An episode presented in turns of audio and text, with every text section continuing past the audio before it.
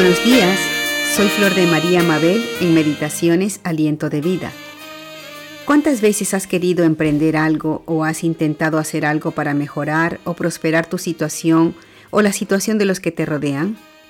¿Te ha sido difícil? ¿Lo has logrado solo? O quizá lo estás intentando pero se levantan circunstancias difíciles y probablemente no te permiten alcanzar lo deseado? Déjame leerte un pasaje que encontramos en el libro de Segunda de Reyes, capítulo 6, verso del 1 al 7. Dice, Los hijos de los profetas dijeron a Eliseo, He aquí, el lugar en que moramos contigo nos es estrecho. Vamos ahora al Jordán y tomemos de allí cada uno una viga y hagamos allí lugar en que habitemos. Y él dijo, Andad. Y dijo uno, Te rogamos que vengas con tus siervos. Y él respondió, yo iré. Se fue pues con ellos, y cuando llegaron al Jordán, cortaron la madera, y aconteció que mientras uno derribaba un árbol, se le cayó el hacha en, el agua, y gritó diciendo, Ah, Señor mío, era prestada. El varón de Dios preguntó, ¿dónde cayó? Y él le mostró el lugar. Entonces cortó él un palo y lo echó allí, e hizo flotar el hierro, y dijo, Tómalo y él extendió la mano y lo tomó. Ahora, vamos por partes. ¿Quién era Eliseo? Eliseo era un profeta, un siervo de Dios, al cual Dios usó grandemente en Israel. Y los hijos de los profetas eran jóvenes, quienes eran discípulos y aprendían del Señor. Como vemos, parece que el lugar donde vivían quedó pequeño para todos ellos, y decidieron por eso construir un lugar más grande para vivir y le pidieron a Eliseo que los acompañara.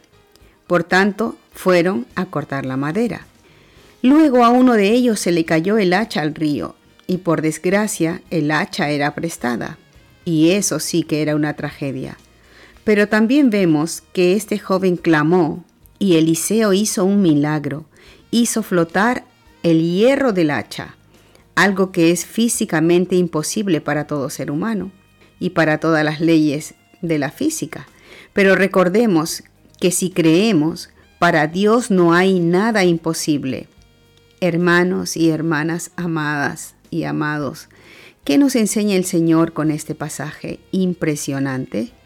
Primero, que podemos aprender que cuando querramos construir algo en nuestra vida, busquemos que rodearnos con personas que tengan la misma visión que nosotros para que nos ayuden a cumplir nuestro objetivo, como lo hicieron estos jóvenes que unidos se fueron a cortar troncos para construir una vivienda más grande para ellos. Estaban unidos con un mismo propósito. Eso es bueno. Y vemos también algo muy importante. Ellos pidieron a Eliseo que vaya con ellos, porque ellos sabían que Eliseo andaba en la presencia de Dios y si él iba con ellos, las cosas iban a salir bien. Y así fue. Y esta es la segunda enseñanza que podemos aprender de este pasaje, y desde luego la más importante. Rodeémonos de personas que tengan la misma visión y propósito nuestro, sí, pero asegurémonos de que la presencia de Dios vaya con nosotros a donde quiera que vayamos. Hasta otro día.